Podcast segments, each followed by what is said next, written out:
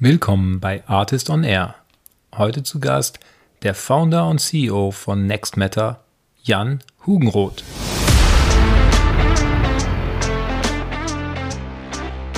irgendwie versucht man immer nach dem einen Punkt, den einen Punkt gab es aber gar nicht. Es ist irgendwie so eine Kombination aller dieser Pfade, die dann dazu geführt haben, dass ich ähm, 2017, 2018 gesagt habe, okay, da muss eigentlich was gehen und habe angefangen, ich, ich konnte es irgendwie nicht mehr aufhalten habe einfach angefangen zu malen, ein paar, paar äh, Screens zu malen, mal mich mit äh, Python Django auseinanderzusetzen, ein paar React-Zeilen zu schreiben, mir anzuschauen, was du alles mit GitHub so zusammenbasteln kannst. Das ist ja heute Lego-Programmieren. Ähm, und äh, habe einen Prototypen auf AWS released, habe dann mal geschaut, wie man daraus eine Mobile-App macht und habe das ein paar Leuten in die Hand gedrückt, die das dann gar nicht so schlecht fanden.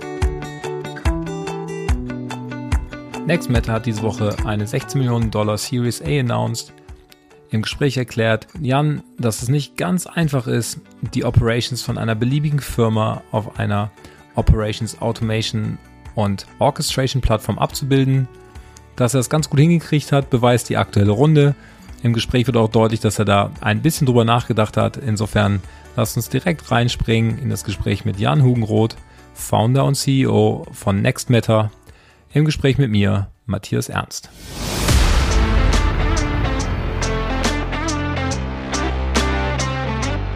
Artist on Air, der SaaS-Podcast für den deutschsprachigen Raum.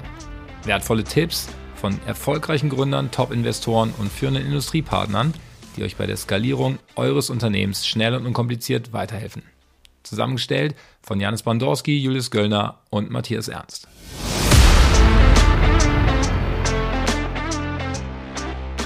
Jan, ich freue mich, äh, dass es, dass es klappt. Ähm, Jan äh, Hugenroth im Podcast äh, mit einer riesen News diese Woche. 16 Millionen Series A für Next Matter.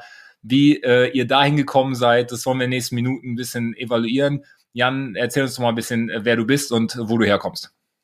Ja, moin Matthias. Erstmal besten Dank für die Einladung. Ähm, und sehr, sehr cool, was ihr aufbaut mit Artist. Ähm, freue mich schon auf das Event, freue mich auf die, ähm, auf die ganze Coverage, die ihr äh, drumherum zu SaaS in Deutschland bringt. Ähm, wir sind gestartet mit Next Matter, um eine Plattform für Operations Teams zu bauen und für die Operations von schnell wachsenden Firmen.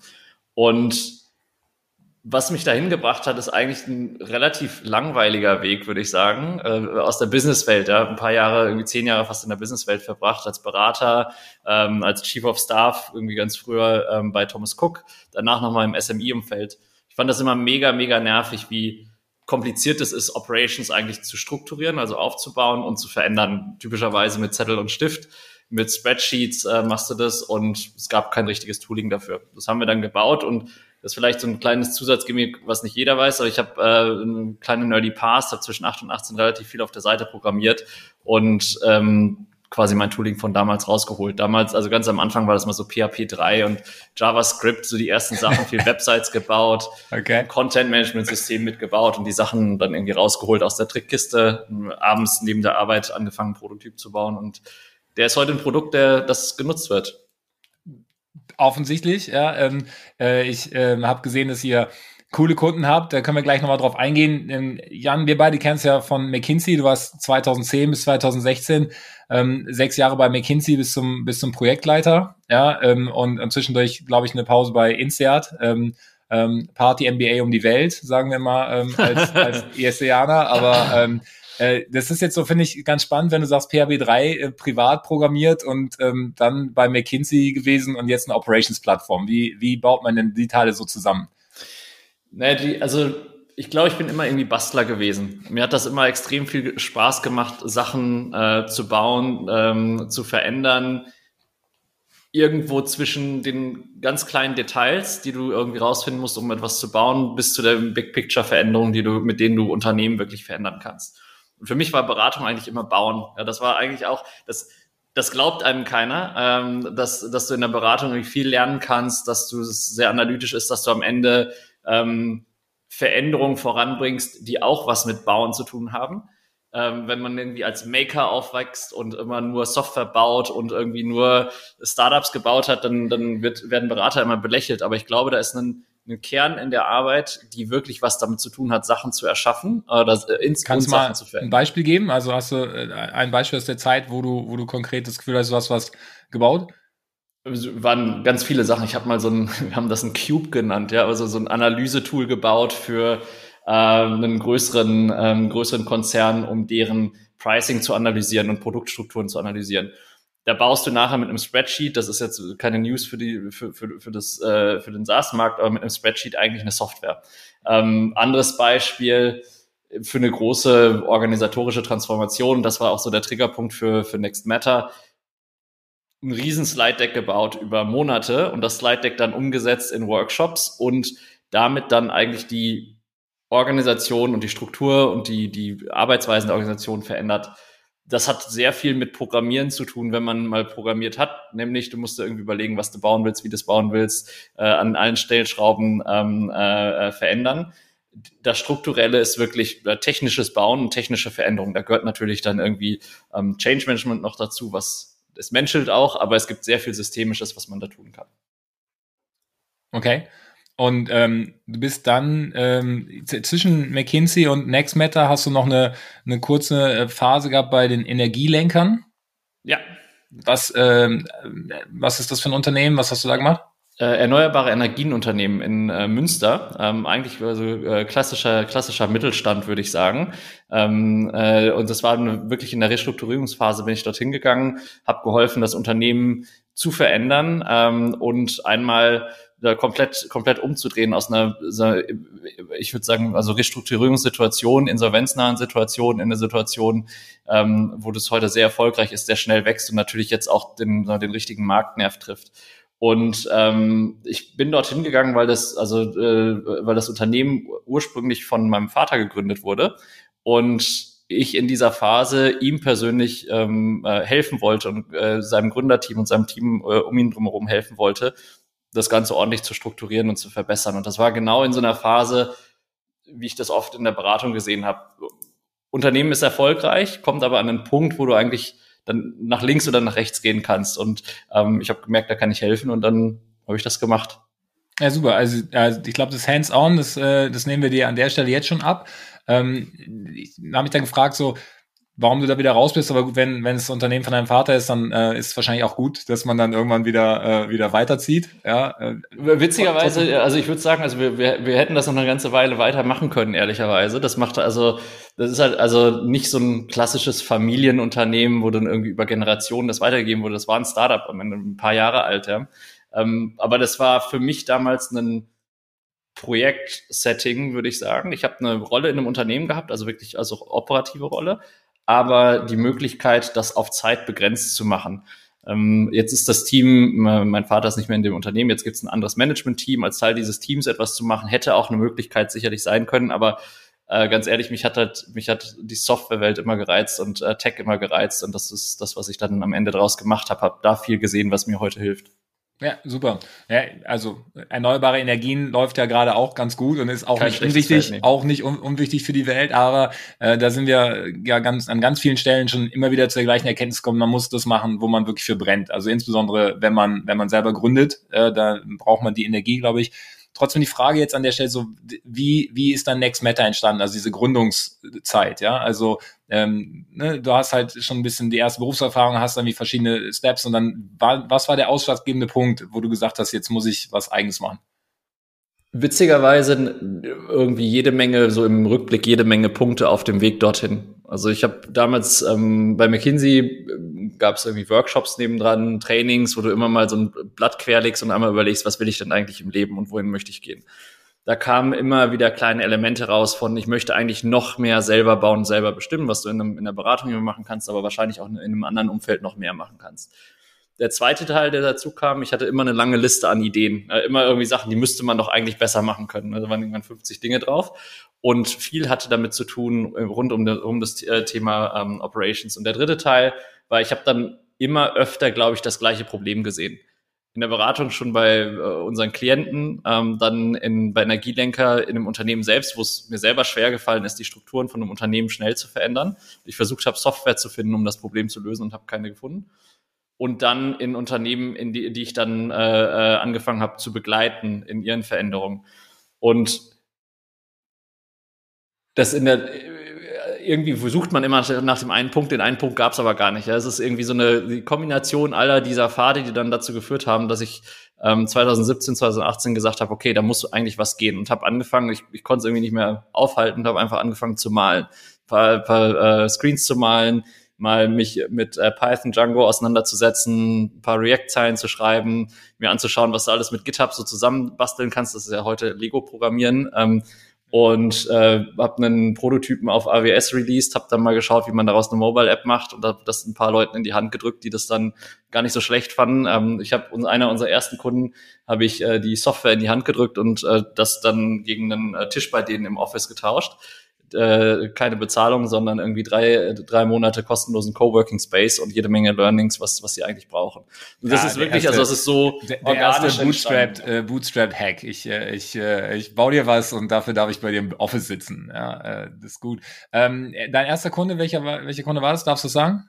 Äh, Tink. Tink. Ja. ja die, ähm, äh, die Home, äh, wie sagt man, Smart Home äh, Marktplatz mit, genau. äh, mit Education dabei würde genau, ich jetzt mal sagen. Und damals gerade, glaube ich, Post-Series A auch, also noch so in diesen äh, Early Days, wo du, wo du irgendwie viel mit Spreadsheets und Google Sheets baust, eine Shop-Plattform hast, die funktioniert, aber irgendwie kann man noch ein bisschen mehr machen. Okay.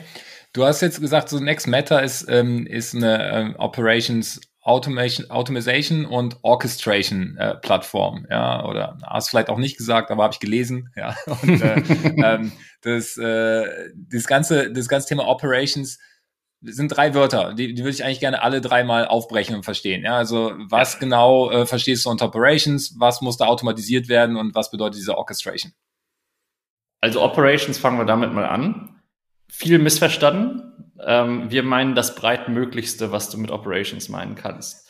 Wenn du auf einen, äh, wenn du auf ein Unternehmen schaust, dann äh, hast du irgendwie alle möglichen Funktionen, ne? Sales, Finance, Marketing, dein ganzes, äh, vielleicht ein, ein Einkaufsteam, vielleicht ein Warehouse-Team und so weiter. Je nachdem, in welcher Industrie du bist. Was Operations ist, ist es die ganze Tätigkeit, die das Unternehmen über diese ähm, Abteilungen und über die einzelnen Systeme ähm, äh, ausführt. Am Ende das, was dein Unternehmen ausmacht. So ein bisschen, ich, ich weiß nicht, ob du äh, früher Spiele gespielt hast, aber wenn du so äh, Rollercoaster Tycoon mal gespielt hast oder FIFA äh, Fußballmanager oder solche Sachen, du guckst auf ein Unternehmen drauf und hast eigentlich, wenn du von oben drauf schaust, so eine ganze, eine ganze Landkarte, wie dieses Unternehmen läuft. Das sind deine Operations. Wenn du morgens in deinen Freizeitpark reingehst, das ist zufälligerweise dein Unternehmen, dann sind das deine Operations. Da gibt's irgendwie eine Pommesbude, da gibt's einen Riesenrad und da gibt's ein paar Leute, die sind happy und die sind nicht happy. Und die sind happy oder nicht happy, weil deine Operations funktionieren oder nicht. Und das ist, was wir mit Operations meinen. Also wirklich die Operations in einem Unternehmen. Und das Problem, was wir lösen, ist, dass diese Operations eigentlich in jedem äh, Unternehmen sehr, sehr unterschiedlich sind. Und das ist wirklich wichtig zu verstehen. Unsere Kunden, wenn du dir anschaust, einen ähm, äh, Trade Republic beispielsweise, Trading-Plattform, Robinhood existiert auch in den USA. Jetzt können wir mal beide Unternehmen nebeneinander legen. Die im, im, gleichen Markt sind die unterwegs, auch gleich smarte Leute wahrscheinlich unter, dort unterwegs. Aber dann fängt es schon an. Unterschiedlicher Markt, unterschiedliche Regulierungen, unterschiedliche Teamstrukturen, Systemstrukturen und so weiter. Unterschiedlich stabile Bewertung. ich, äh, ja. ich bin ehrlicherweise, ich bin schlech, schlechter Investor, deswegen baue ich lieber. Ähm, äh, ja. Ich äh, keine Ahnung. Ähm, ich ich äh, gucke mir nicht die ganzen Bewertungen an. Also gut, also gut. Ich, äh, ich bin Trade Republic äh, äh, Kunde, aber ähm, ich habe nur mitgekriegt, dass Robin Hood äh, da eher der Rollercoaster war, was die Bewertung angeht. Also vor allem jetzt stark hoch, stark runter. Ah, anyway, äh, anderes Thema. Ja, genau. Also sind, sind sehr gleiche Unternehmen, würde man jetzt von außen sagen. Und wenn du reingehst, ist dann doch irgendwie alles wieder anders. Ja, weil die einfach alle, alles, wie jede alles, Firma selber gewachsen sind. Ne? Genau, und, äh, und auch richtigerweise auch unterschiedlich tickt, also auf jede Art und Weise, auch in der Art und Weise, wie sie zusammenarbeiten, jede Systementscheidung anders getroffen hat. Und das ist bei neu gegründeten Firmen schon so. Also ab irgendwie Series A merkst du, dass das unterschiedlich wird. Vorher benutzt halt jeder Google Sheets. Und ähm, sowieso bei alteingesessenen Unternehmen, von denen wir immer mehr jetzt anfangen zu bedienen. Und okay. äh, also das ist wichtig. Habt ihr, unique. habt ihr ein, ein, eine Plattform gebaut, also ein Tool, was alle Firmen benutzen können, was ein Problem löst, was bei jeder Firma anders ist. Das klingt, klingt unmöglich. äh, ist auch äh, äh, nahezu unmöglich, würde ich sagen. Ja. Ähm, das, äh, das, das ist halt genau der, also das ist aber der Kern des Problems. Das Problem ist, dass es so unterschiedlich ist. Deswegen hat das bisher heute auch noch keiner gelöst. Ähm, du musst dich wirklich und das hat eine ganze Weile gedauert. Ja? Also wenn jetzt irgendwie so, so in fast-growing VC-Terms und SaaS-Terms auch schon, oh, warum habt ihr denn jetzt drei, drei Jahre lang gebaut, ja, bis zu Series A, ähm, kann man schon fragen. Wir haben uns bewusst hingesetzt, um das Problem richtig zu verstehen und diese einzelnen Building Blocks richtig zu verstehen. Und der Trick am Ende, um eine ordentliche Lösung zu bauen, die auf alle diese unterschiedlichen Fälle zutreffen kann, ist den richtigen Abstraktionslevel zu finden. Also den richtigen Abstraktionslevel für das Problem. Das wird oft mit First Principles beschrieben, um, um, wo du auf den tiefsten Abstraktionslevel gehst, aber für die Lösung musst du vielleicht wieder ein paar Level höher gehen.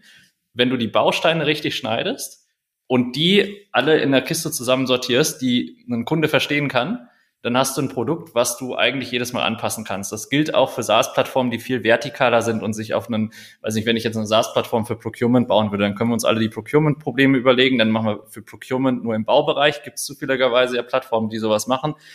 Das ist ein Riesenmarkt alleine. Natürlich kann ich dafür eine SaaS-Plattform bauen und muss nur ein paar Bausteine anders bauen. Ähm, auch da ist es wahrscheinlich anwendbar, dieses Prinzip der richtigen Abstraktion. Und wir mussten das einfach relativ breit machen. Das kann man machen. Äh, unsere Investoren glauben uns das, das ist auch nicht so wichtig. Unsere Kunden glauben uns das und die nutzen das halt genauso. Ja, wir haben Kunden, die heute, wie gesagt, Trade, äh, Trade Republic im Trading-Bereich, aber du hast genauso ein Spreetail Fulfillment Provider für einige der, der schnellst wachsenden E-Commerce-Unternehmen in den USA, Shift.com, ähm, B2B Marketplace für äh, B2C Marketplace für Gebrauchtwagen, Carvolution, ähm, das sind Auto-Abo-Anbieter in der Schweiz. Die sind alle eigentlich relativ unterschiedlich, würde man jetzt sagen.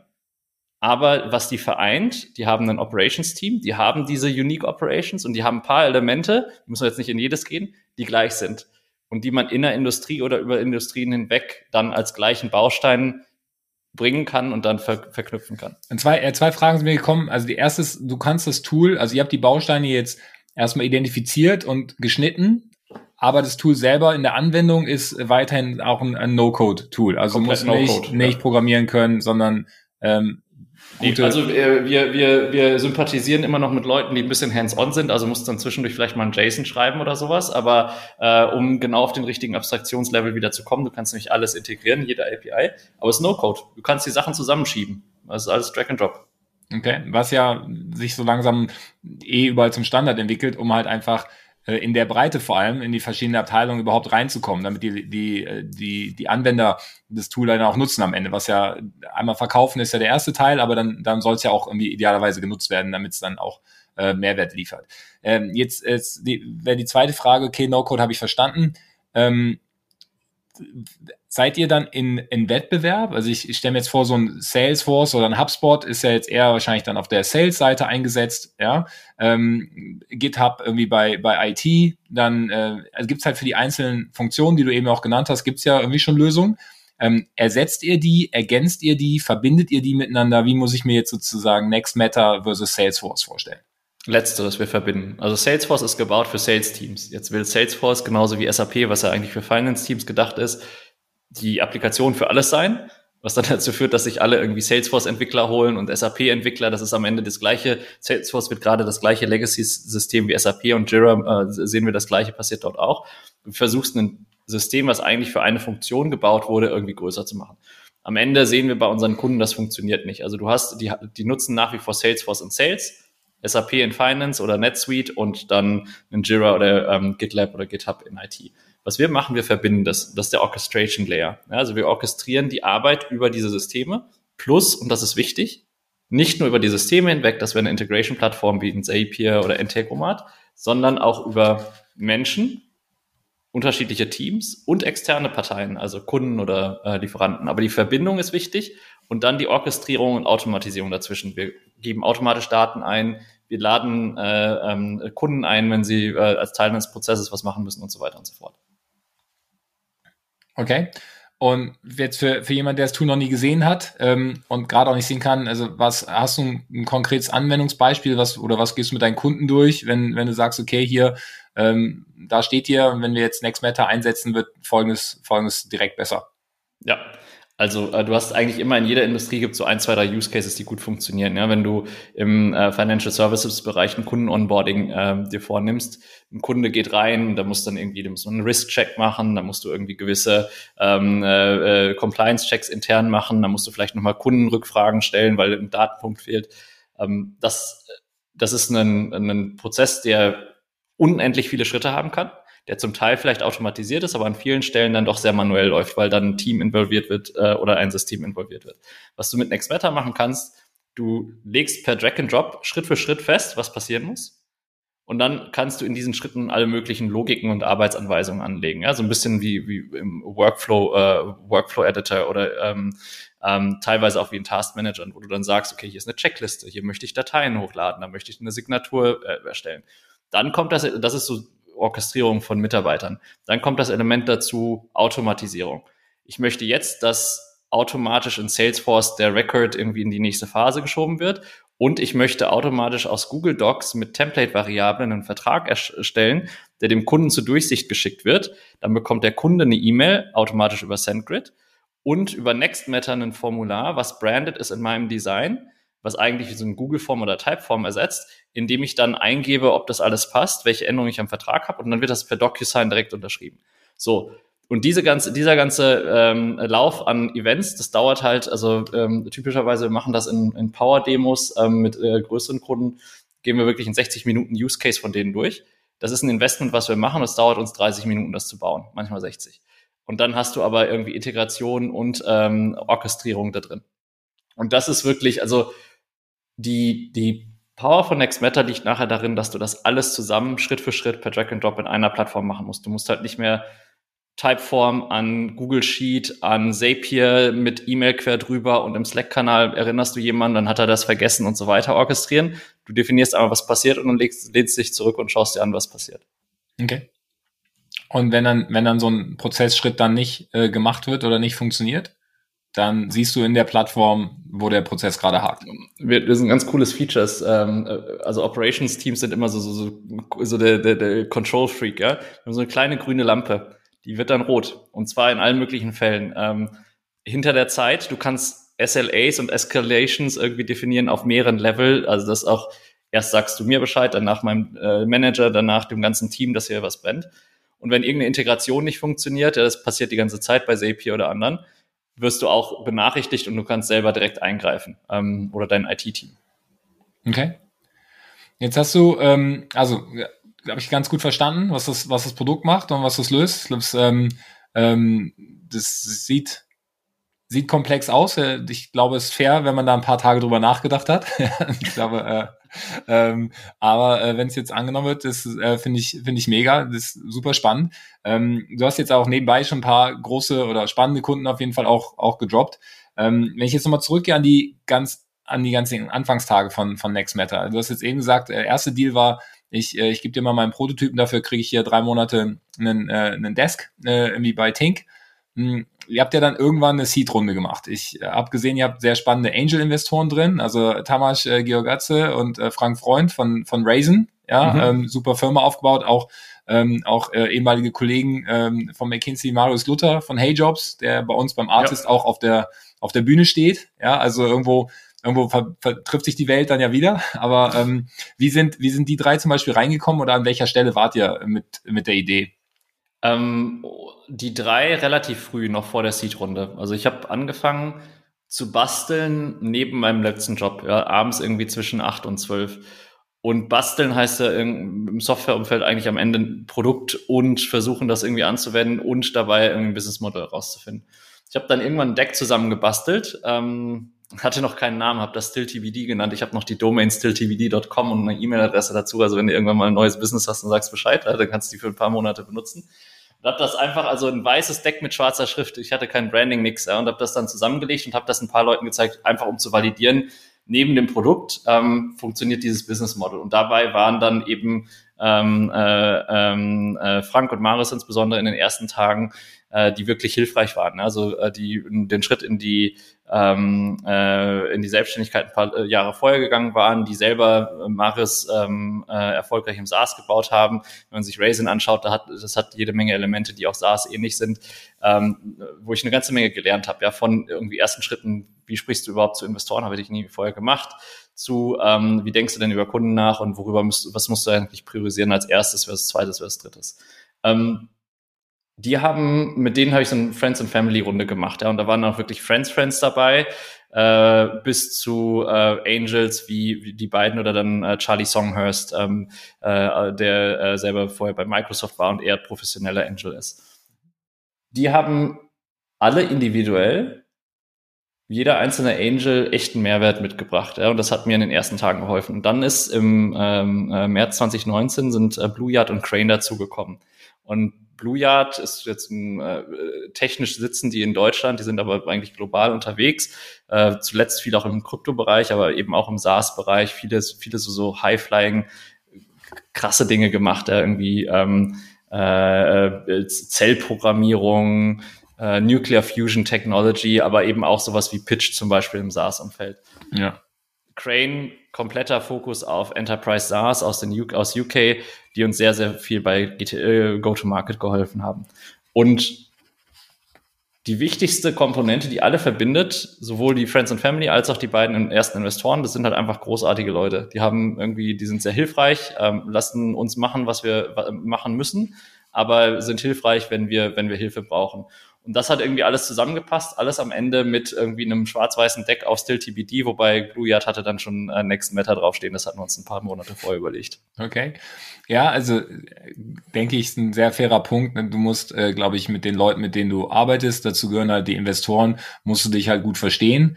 Ähm, ich habe neulich äh, ein Gespräch gehört hier mit den Gründern von diesen Kinderfahrrädern Boom. Ja, die hatten so eine ähm, habe ich Bock auf den ein Bier an der Bar zu trinken. Ja, das war ihre Investorenauswahl. Ein kleines Bier oder ein großes Bier. Ja, das war noch die Differenzierung. So und ähm, ich finde es ein ganz gutes Bild. Ja, also das ist ähm, äh, das ist sicherlich die menschliche Komponente, die darf da nicht nicht unterschätzt werden. Wobei natürlich dann auch die strategische Komponente ist es ein Investor, der mir in der richtigen Phase jetzt gerade hilft. Das hast du ja gesagt bei den Angels, dass die inhaltlich geholfen haben und dann natürlich ähm, so ein Crane, wenn du so jemanden hast, der halt Enterprise SaaS Fokus hat, ähm, hat er natürlich dann auch irgendwo da die Sektorexpertise ne? und äh, kann dann helfen und im, im Zweifel dann auch äh, richtig sein für die nächste Runde äh, als Partner, ne? irgendwie da die, die Connections zu machen.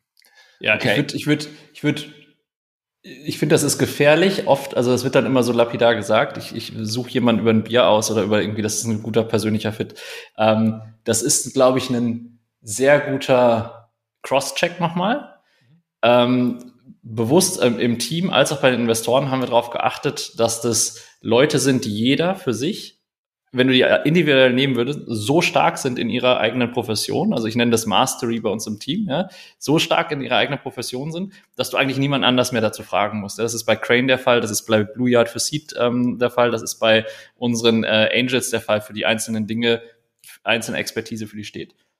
Und das führt typischerweise dazu, dass das total unterschiedliche Leute sind. Ich habe jetzt irgendwie bald das erste Board-Meeting, das wird, da fangen wir jetzt mal an. Die haben sich alle noch nicht kennengelernt, die werden sich jetzt mal kennenlernen. Das gleiche äh, in der Angel-Runde, wenn, wenn sich da jetzt mal alle an einem Platz treffen würden, die sind auch alle unterschiedlich. In unserem Team hatten wir gerade ein Offside. Da, da merkt jeder, wir sind alle sehr individuell unterschiedlich und zwar auf allen möglichen Dimensionen. Das, was man heute irgendwie, glaube ich, Diversität nennt oder sowas, ja, aber das, was eigentlich daher kommt, wenn du sagst, du suchst nach dem Besten in ihrem Feld der Biertest, der funktioniert dann manchmal nicht so richtig gut, weil das Bier trinkst du im Zweifelsfall mit jemandem, mit dem du dich sowieso gut verstehst und das hat ein paar Komponenten, die da nicht zu passen. Deswegen, ich finde den immer einen guten Cross-Check. Ja, in Klammern, bei unserem Offside haben auch alle gern Bierchen miteinander getrunken und sich gut unterhalten. Aber weil sie selber, und das ist, glaube ich, dann der wichtige Teil, weil sie selber interessiert daran sind, was die Unterschiede sind und wie die Leute miteinander funktionieren. Das ist der, das, also, ähm, das, das meinen die meisten Leute wahrscheinlich nicht so, wenn sie das sagen. Und mir ist es total wichtig, dass es dass es eben bewusst drüber nachgedacht wird, wie du die richtigen Leute für ein Team findest und dann eher den Crosscheck hast als andersrum. Nee, genau. super. Also finde ich, finde ich total gut die Präzisierung. Ja, ähm, äh, natürlich äh, ist es immer schwierig, so eine komplexe Beziehung wie die von äh, von einem Startup zu einem Investor jetzt irgendwie in, in drei Worte irgendwie ne, zu summarisen. Aber ja, da fand ich gerade sehr, sehr schön, wie du das zusammen, äh, zusammengefasst oder beschrieben hast. Ähm, äh, vollkommen, ja. Also am Ende auch bei Mitarbeitern, ähm, du hast gerade Team genannt, ja, jeder hat irgendwie eine Rolle und sich sehr klar zu sein, was soll diese Rolle äh, für das Unternehmen tun und wer ist dann die richtige Person dafür, ähm, ist, glaube ich, extrem hilfreich und dann kommen unterschiedliche Leute zusammen. Äh, komplett verstanden, sehe seh ich sicher auch mit. Wenn wir jetzt bei deinem Team sind, äh, wie groß ist euer Team aktuell?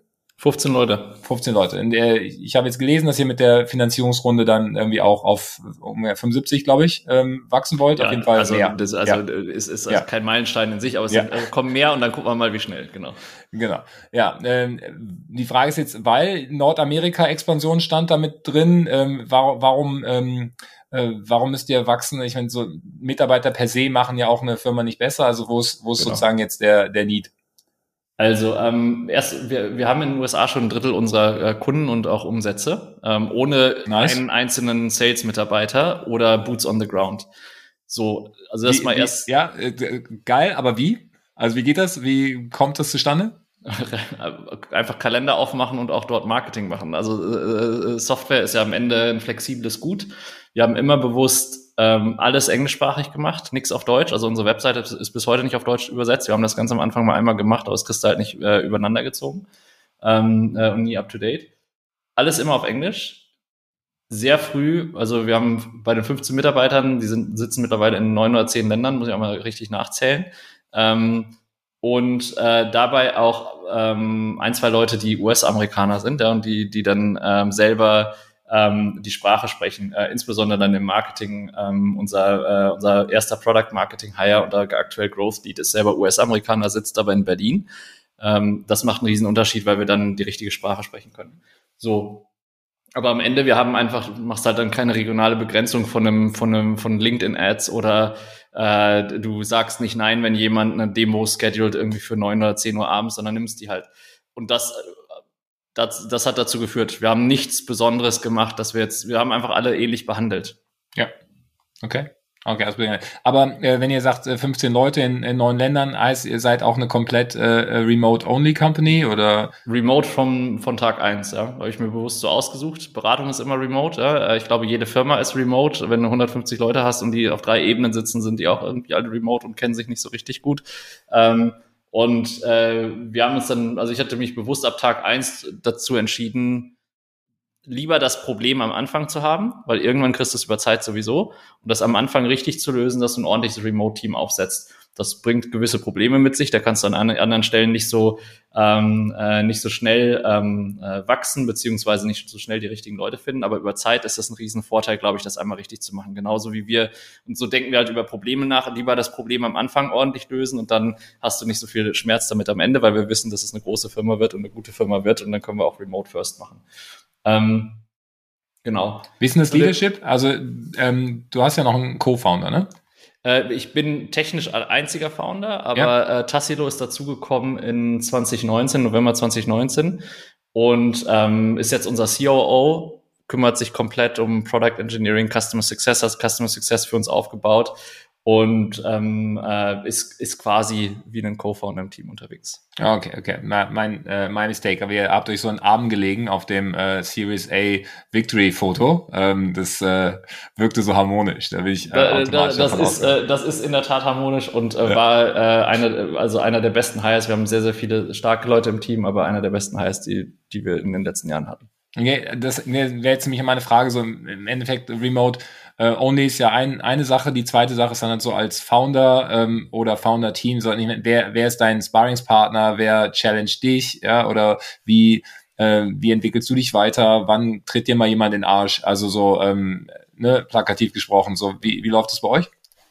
Also Tassit und ich sprechen jeden Tag ähm, äh, und zu jedem Thema bewusst, also auf, auch auf allen Ebenen kümmern wir uns gegenseitig. Also wir challengen uns gegenseitig, glaube ich, gut. Ähm, bester Challenging-Partner ist immer Kunde und User ab Tag eins. Ähm, alles andere ist irgendwie zweitrangig, was wir intern denken, was irgendein Investor denkt. Also ähm, äh, das am Ende schaue ich danach, dass ich genug auch mit irgendwie 15 Leuten wahrscheinlich dann irgendwie einem größeren Team genug Kunden sehe, ähm, inklusive, dass wir einen Slack-Kanal mit jedem Kunden teilen, dass wir mit den Kunden irgendwie immer noch hands-on arbeiten, solange wir das können.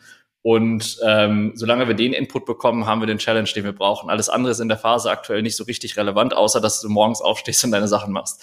Und ähm, äh, da hilft dann äh, die Accountability, kriegst du entweder darüber, dass ich habe einen, einen Sohn, der ist zweieinhalb Jahre alt, ähm, oder du äh, oder dadurch, dass du halt jemanden hast, äh, starkes im Team, der dich challenge auf den Dingen, die du machst.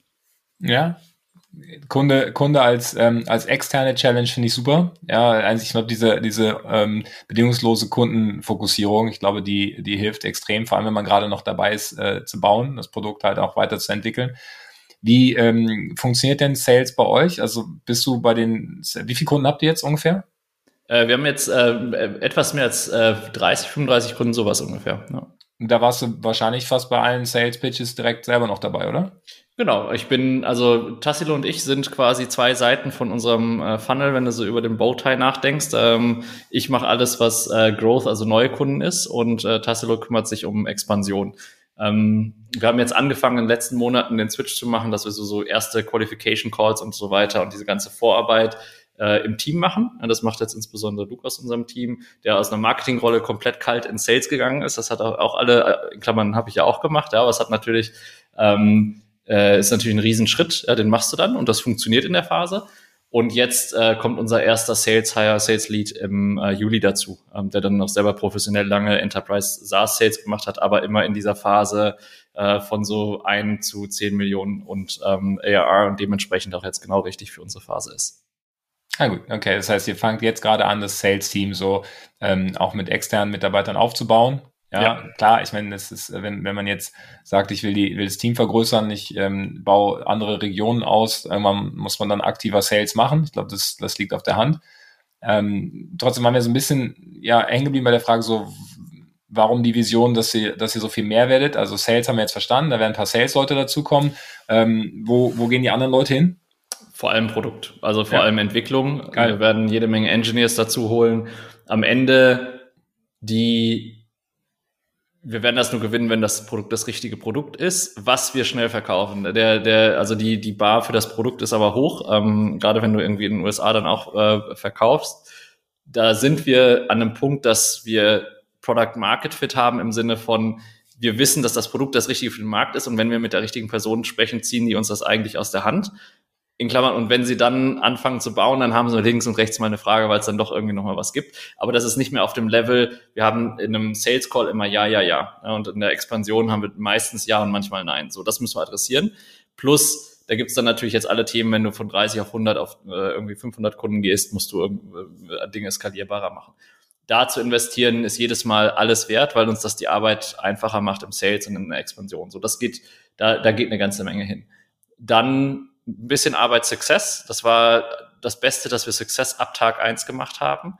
Und da investieren wir auch. 50 Prozent unseres äh, Umsatzes kommt aus Expansion. Ähm, und das ist halt einfach direkter, also direkter Umsatzhebel. Wenn du Leute erfolgreich machst und mit denen expandieren kannst, dann, dann wächst du selber mit.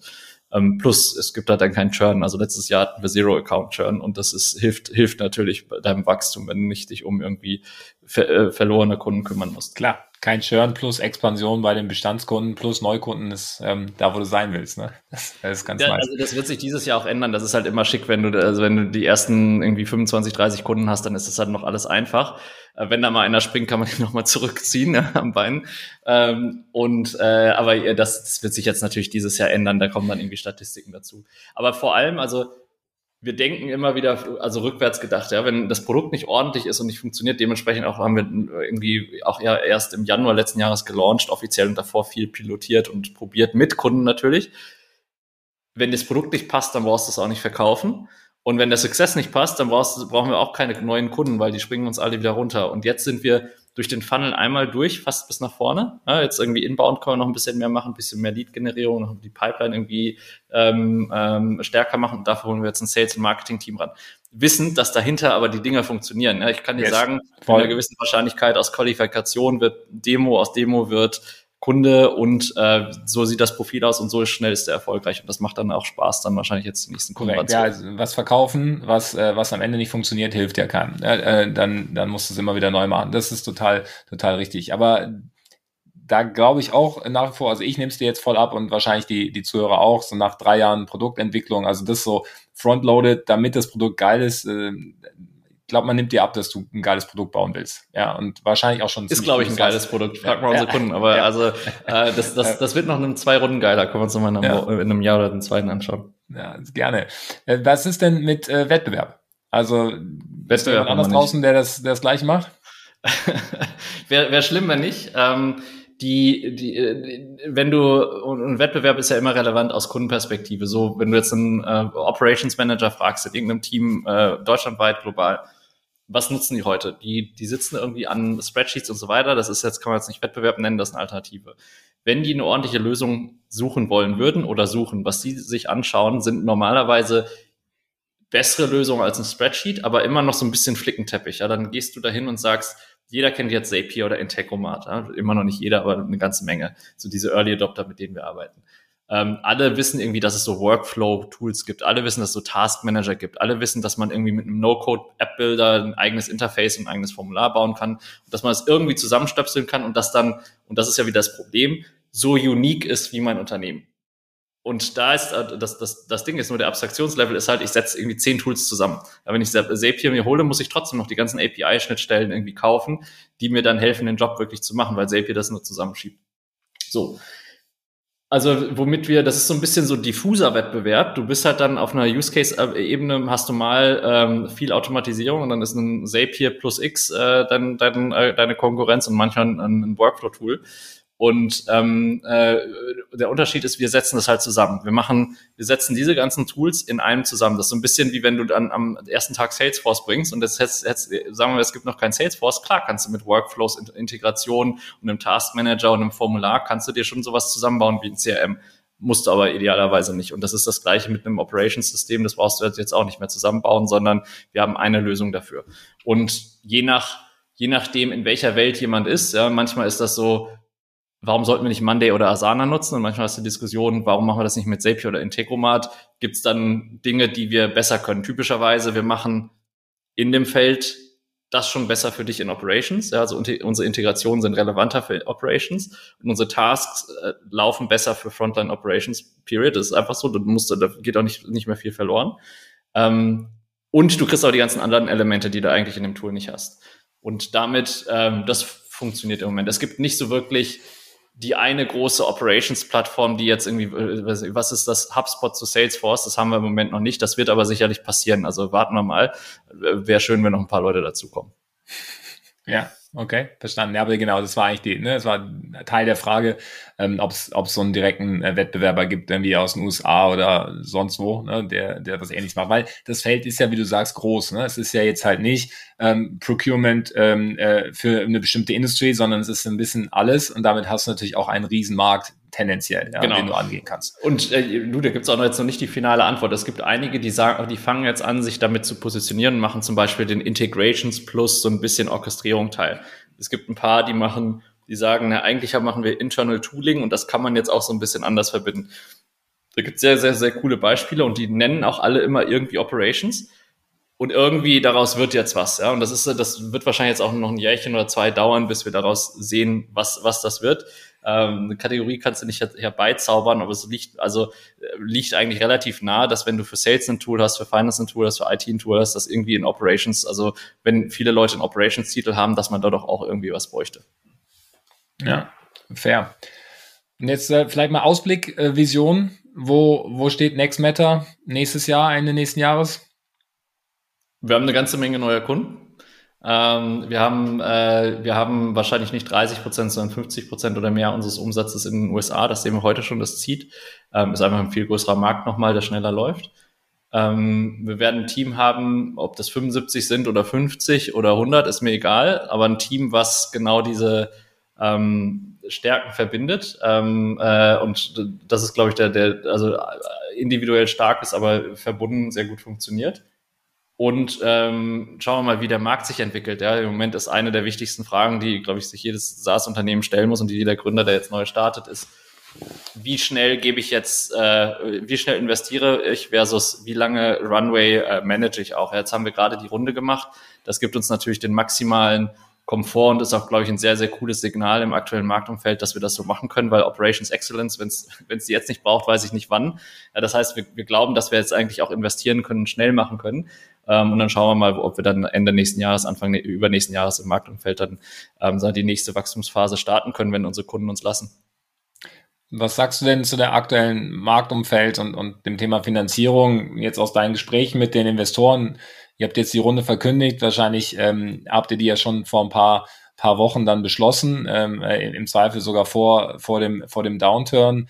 Ähm, aber ihr seid ja sicherlich jetzt in, mit so einer Runde im regelmäßigen Austausch gewesen. Was ist deren Perspektive? Ähm, glaubst du, es gibt jetzt richtig, richtig Schwierigkeiten bei den nächsten Finanzierungsrunden oder ist das sehr temporär?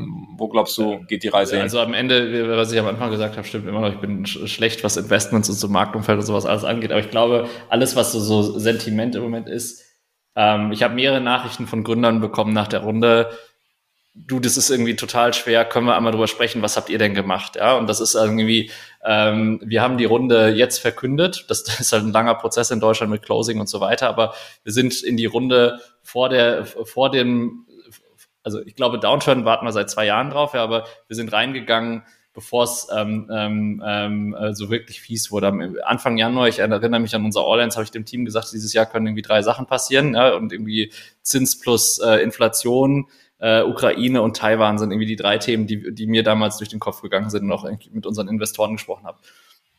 Die können wir alle nicht beeinflussen, aber was wir beeinflussen können, ist irgendwie jetzt versuchen, ähm, die, die Runde zu machen auf Basis dessen, was wir unseren Kunden gezeigt haben. So, das, das ging glücklicherweise und hat funktioniert, weil wir sowohl intern, also mit den Investoren, mit denen wir arbeiten, als auch mit dem neuen Investor, den wir an Bord holen, Omers, extrem langfristige Investoren dabei haben und ich auch nur mit langfristigen wirklich genauer gesprochen habe damals sind schon unterschiedliche äh, andere Investoren irgendwie, da, da wurde es schon wackelig. Ja, jeder, der so der, dem nächsten Markttype hinterher rennt.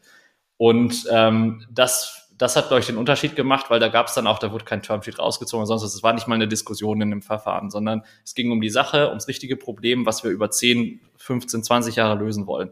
Und dann hast du eine andere Diskussion. Ähm, was jetzt, glaube ich, in diesem Umfeld ist, was ich gehört habe, also passiert halt keine Runden. Also unsere Investoren das ist äh, im Moment siehst du, siehst du nicht viele Runden, die wirklich funktionieren, außer du hast genau das richtige Ding, was durch die Decke geht und so weiter. Und was wir sicherlich auch sehen werden, ist, dass, also es beschwört jetzt jeder her, aber eine Normalisierung von Bewertungen wird sicherlich auch, ähm, also das ist ja, du musst ja nicht äh, groß rechnen können, ja, das, das, äh, also genau. Aber das, ja, ich glaube, das ist jetzt schwer. Ähm, Jetzt ist aktuell diese Woche Super Return in Berlin und äh, irgendwie jeder, der da hinkommt, die ganzen PEs und VCs, die scheinen irgendwie immer noch Geld in der Kasse zu haben. Wir müssen auch das Geld ausgeben. Das heißt, irgendwo muss das Geld hingehen. Ähm, das ist halt wie immer, am Anfang sind alle erschreckt und dann muss man doch was damit machen, aber wahrscheinlich irgendwie zu etwas anderen Terms und wahrscheinlich auch etwas zäher. Ähm, ich bin dankbar, dass wir da jetzt nicht durch müssen. Ja, auf jeden Fall. Ähm, sicher, sicherlich richtig, richtig gut ähm, in der aktuellen Phase, das Ding jetzt durchzuhaben und sich erstmal wieder auf die Firma, aufs Produkt und dann auf die Kunden konzentrieren zu können und damit auf, auf Wachstum.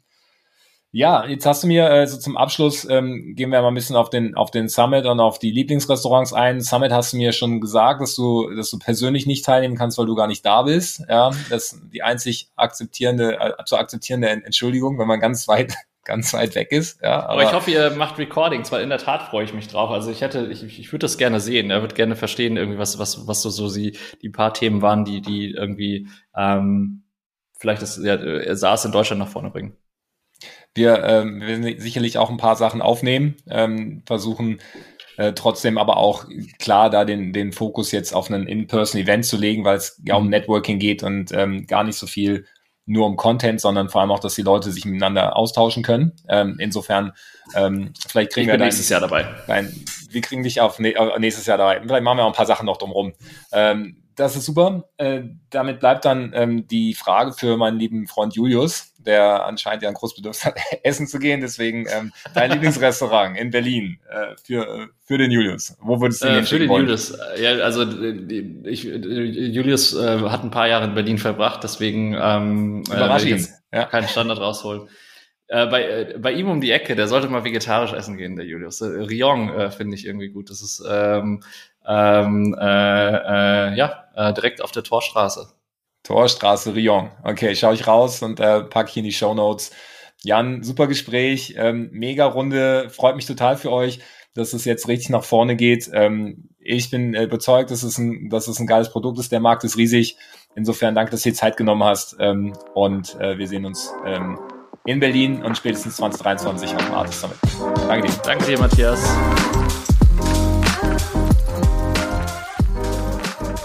Ich fand es ein super Gespräch mit dem Jan. Man merkt, dass er sein Produkt liebt, dass er da wirklich mit sehr viel Leidenschaft dran arbeitet und immer weiter schraubt, um es besser zu machen. Dass er aber gleichzeitig auch sehr, sehr präzise ist. Diese, diese Detailverliebtheit, die hört man im Podcast quasi raus, auch in, in seinen Positionen auf bestimmte Themen. Mir hat es sehr viel Spaß gemacht. Ich hoffe euch auch. In dem Sinne, Gebt uns gerne eine Bewertung, schreibt uns eine Review auf äh, an podcast.artist.net und empfehlt diesen Podcast bei euren Freunden weiter. Wir sehen uns am 6. Oktober auf dem Artist Summit. Bis dahin, alles Gute.